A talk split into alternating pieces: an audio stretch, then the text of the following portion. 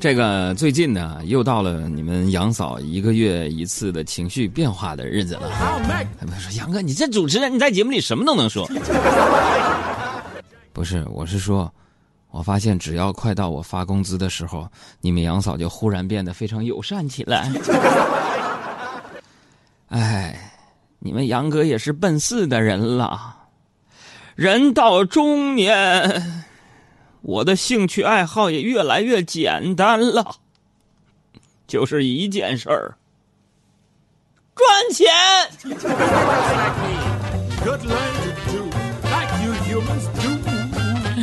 坦白跟你们说，现在我恨一切搞化妆品的品牌。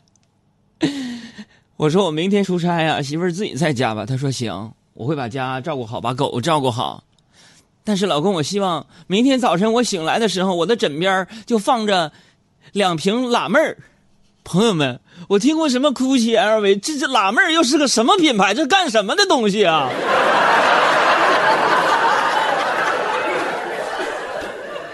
哎呀，前一段时间呢，有一句话呢，就刷爆了微信朋友圈，叫做说：“你是砍柴的，他是放羊的，你和他聊了一天，他的羊吃饱了，你的柴呢？”啊，确实，砍柴的赔不起放羊的。这个故事一点零版本告诉我们，请放弃你的无效社交。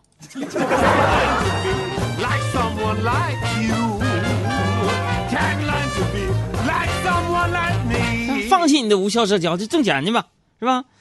啊，然后呢，根据这样的一个故事啊，我就往下延伸。我就想啊，其实你说这个砍柴的陪放羊的聊了一天，表面上呢，他一无所获。但是你说这个砍柴的人呢，通过跟放羊的人聊天知道了哪个山上的柴火多，哪个山的这个路好走，哪个山布满荆棘啊。第二天收获多多的回到家。所以这个二点零版本的故事会告诉我们，沟通很重要，找对人聊天，少走弯路更重要，朋友，对不对？所以说，怎么样提高这样的一个智慧啊？可以成为我们的思想会，每天都让你跟杨哥聊那么一会儿天听听我跟你分享的智慧是什么。所以你想加入的话，可以回复公众号啊，阿拉伯数字一，加入到我们的思想会当中。你进来了，那你就是自己人了。接着说这个故事啊，就是纵使你是砍柴的，他是放羊的，对吧？你跟他聊了一天，如果你学会了放羊技巧，原来羊是这么放的，然后另外一个呢，学会了砍柴技巧啊，原来柴是这样砍的。这个故事就得升级成三点零版本，就是三人行必有我师，请永远保持空杯的状态。咱们接着往下说，如果你一个砍柴人陪放羊人聊了一天，啊，他决定把他的羊跟你的柴交换，于是呢，你有了羊，他也有了柴，这就是四点零版本，告诉我们等价交换，不要看不起任何人，天生我材必有用啊！最近我喜欢研究这种。经济学方面的东西，那咱们再接着按照这个思路更进一步，故事的五点零版本应运而生，就是你把想要买的羊啊买羊的这个客户介绍给他，他把这个想要卖羊的客户介绍给你，于是呢，你们各自的生意越做越大，这就是资源整合，那对不对？哎，最后呢，你们经过一天的聊天，决定合作一起开个这个烤全羊的店，啊，你的这个柴火烤出来的羊很美味，他的羊呢是纯天然的，几年后你们公司上市了。是吧？这告诉我们，没有完美的人，只有完美的团队。那面对同一件事情，心态不一样，结果自然不一样。但是说了这么多，我也不知道辣妹儿到底是啥。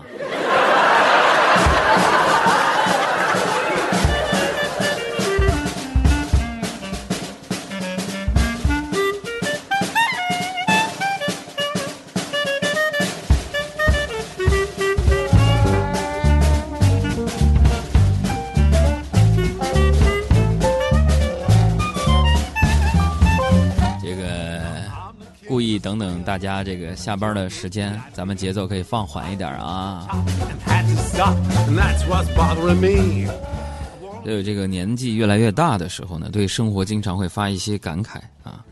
我是觉得生活呢，还是应该充满动力的，是吧？给自己一个乐观的目标，生活呢就会给你一个乐观的回报。哎，我就发现呢，有很多人都有这个口头禅啊，但是你们可能不知道，口头禅呢有很强的心理暗示啊。积极的呢会催人奋进。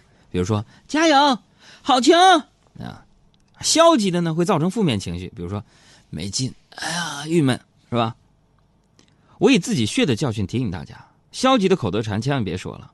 曾经我的口头禅是：“哎呀，这日子没法过了，没法了。”不到半年，朋友们，我头发现在掉啊。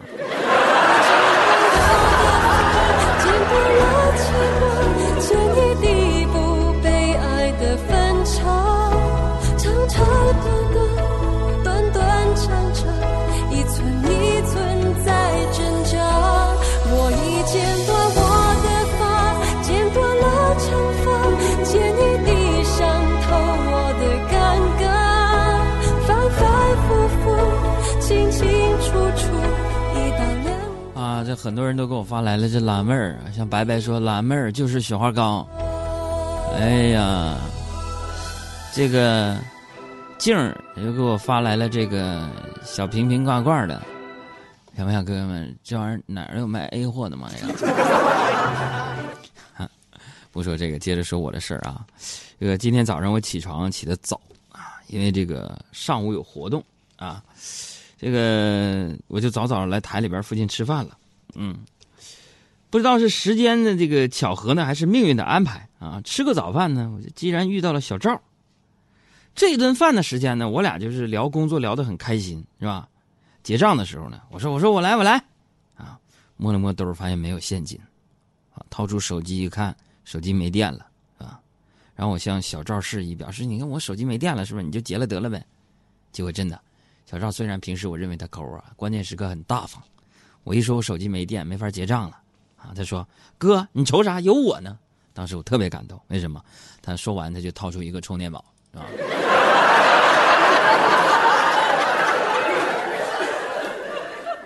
那充电宝，我跟你说，朋友们，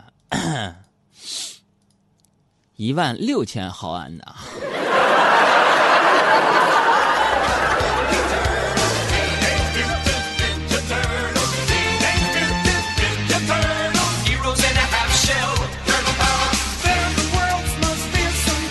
这人生当中呢，就是有很多想不到的事情，是吧？你比如说以前呢，我不能理解为什么说越长大越孤单。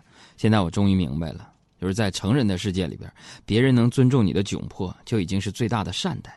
当你不好意思拒绝别人的时候，想想他为什么好意思为难你呢？对不对？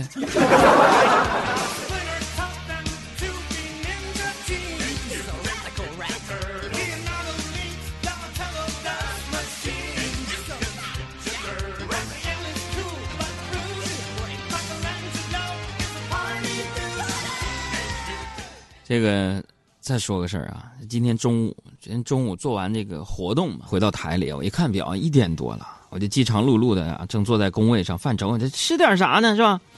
小胡走过来，把一杯这个奶茶放在了我的桌子上，哎呀，我的心头啊就涌上一阵暖意呀。就是别看我们工作室不大，但是人情味还是挺足的。啊，小只见小胡甩了甩手。说：“哎呀，烫死我了！”然后又把奶茶端起来拿走了。我这个心，岁数大了，我不敏敏感吗？我这是。所以这就是所谓的损友吧？啊，想必我们每个人呢，多多少少都有那么几个三五好友。当你的好朋友遇到挫折了，作为好友呢，你要做的就是花点时间开导他、安慰他、鼓励他。如果他还是走不出悲伤，走不出阴影，你要做的就是暂时把他放一边，让他自己安安静静，对不对？让他呢慢慢走出悲伤。我觉得是这样，就是我朋友身边朋友，谁难受了，我不会去打扰他，我让自己在一个角落里安静一点，让他独自走出悲伤。为什么？他不静静自己走出悲伤，会影响我的心情。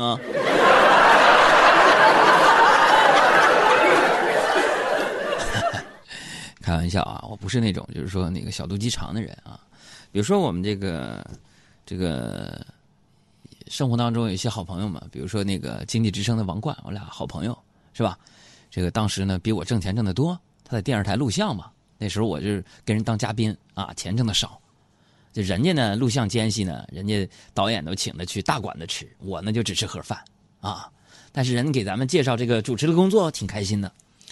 啊，有一天呢，开着他那个大奔呢，就停在我们那个录像棚的门口，啪一摔车门，哎，我看真羡慕，你知道吗？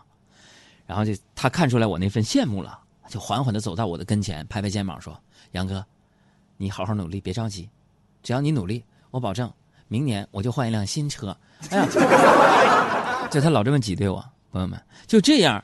当我在电视台录像拿了第一月的这些劳务费的时候，我一分没留，我全都给他买那个保健品了，给王冠。为什么呢？我自己都不吃，那个保健品，因为因为我怕有副作用嘛。然后，问题我现在说的是什么？就是到现在，我录节目，我的费用就比他高。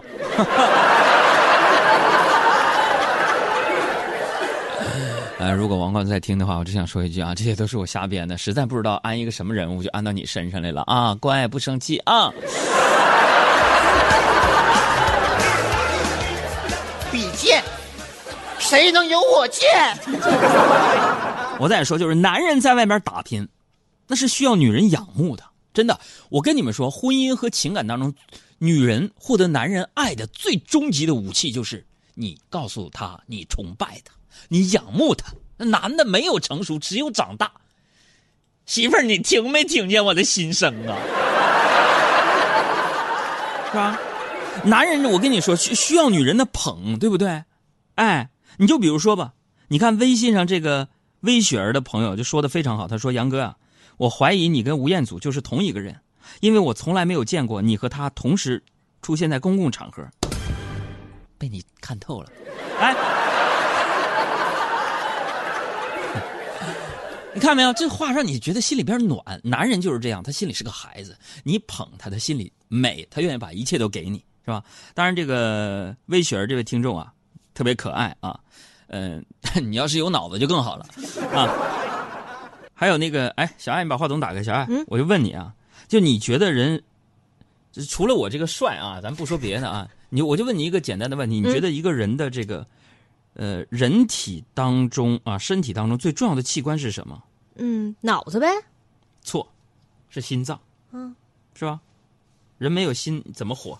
那人没脑子也活不了啊。不行，那你这不照样活得好好的吗？行，话筒关上吧。这节目没法播了。开玩笑，小爱别生气啊。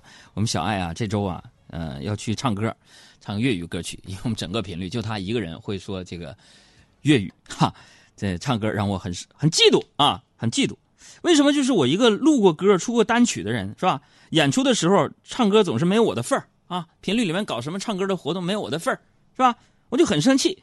然后下午呢，就小爱一脸兴奋的就问我借这个录像机，我就跟他我生气嘛，我说坏了。他说单反也行，我说也坏了。后来呢，他又提出借这个卡片机，我说也不好用，是吧？小爱激动的就质问我说：“你怎么什么东西都是坏的？”啊，我就耸耸肩，我跟他说：“啊，对啊，因为男人没有一个好东西，是你说的呀。”爱不得不想成全，恨不得一刀两断，舍不得进退两难，全部让我分担一半。爱不得偏要为难，恨不得一拍两散，舍不得你。最后还要我承担一半。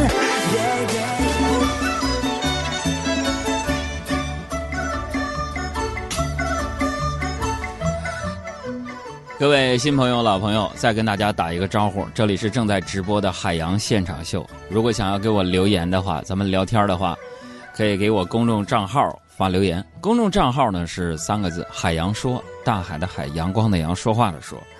今天呢，早上我去这个食堂吃饭呢，大家都在那儿排队打饭的啊。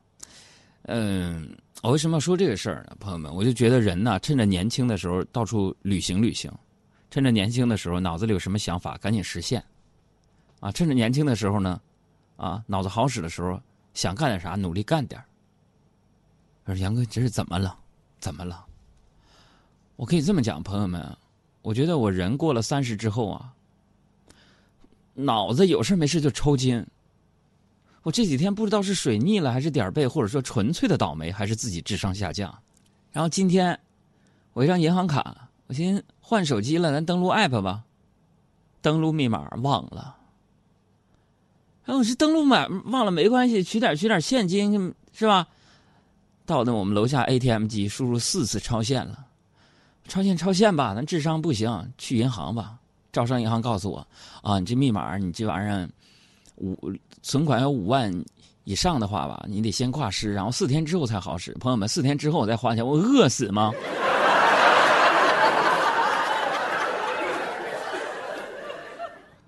我想说这个事儿，就是我这脑子抽筋到一定份儿上了，因为这种缺心眼儿的征兆啊，今天，今天在我们电台食堂已经出现了，朋友们，我自己我控制不住，你知道吗？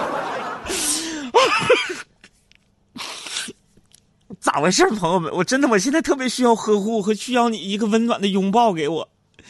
就是大家在食堂啊，都在那排队打饭呢，这很正常吗？我们电台有一个一米九七的这么一个大个儿，他端着一碗粥就从我面前经过，是吧？一米九七，我个儿矮呀，是吧？基本上我的我我的脑袋能到他的胸部就不错了。他端一碗粥，满满登登的。食堂里人多呀，也特别挤呀。所以那碗呢，就在我跟前也就一厘米、两厘米那种，就特别近。我一睁眼，平视就能看见他。当时朋友们，我我其实我内心我只是单纯的，我就怕那个粥洒我身上，对吧？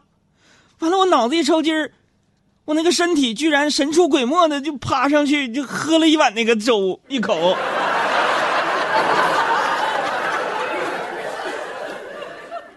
朋友们，你你不觉得这种行为只有？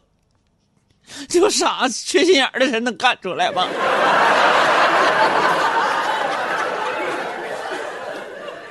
你就眼睁睁的看一个一米九七的一个大个儿在我面前吓哭了。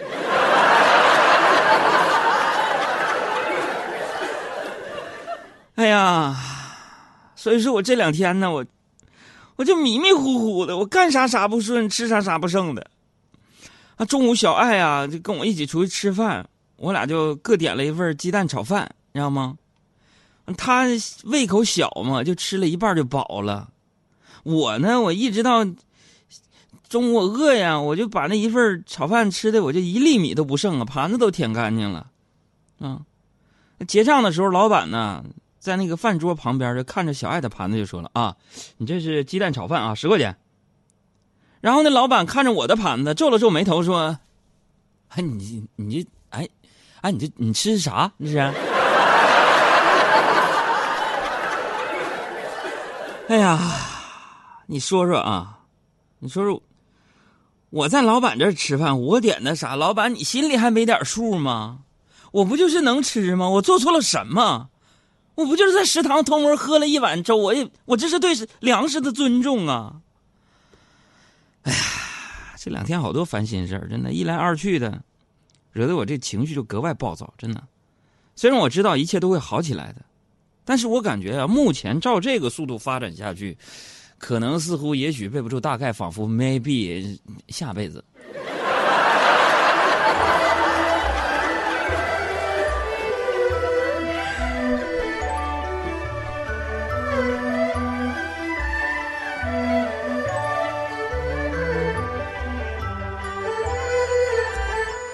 昨天晚上，我还办了一件特别傻、特别二、特别缺心眼、特别在哥们儿面前我抬不起头的事儿了。我请大家，就是来家里吃饭嘛。然后那个人儿都约好了，是吧？然后我们一屋子人呢，就摆好了盘子，就开了红酒，你知道吗？因为是买这个红酒啊，送螃蟹嘛。红酒先到了，说螃蟹呢。过俩小时能送来，哎呀，我们就把那个红酒开开了，六瓶红酒啊，在那儿醒着，是不是？哎呀，喝下红酒是吧？吃下螃蟹多好啊！过了一个小时，等商城送那个螃蟹嘛，结果等来的朋友是四张螃蟹券儿。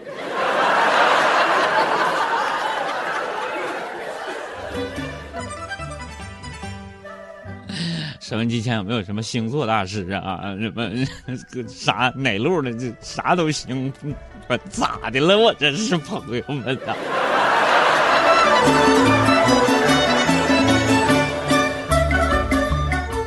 这家伙不想活了！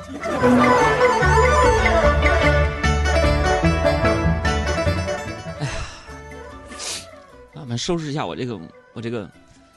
苟延残喘的这个这个经历吧。后来呢？后来我就请朋友们出去吃的饭嘛，一激动我就多喝了两杯。朋友们都听说我在减肥嘛，就劝我说：“杨哥啊，你你你，你知道不？你这两瓶啤酒下去啊，这一天你的运动就白做了。要不你别喝了。”我说：“我知道啊，知道哥你还喝？”我说：“是啊，喝两瓶啤酒等于一天运动白做了，对吧？”是啊，哥。可是我今天我没做运动啊，我。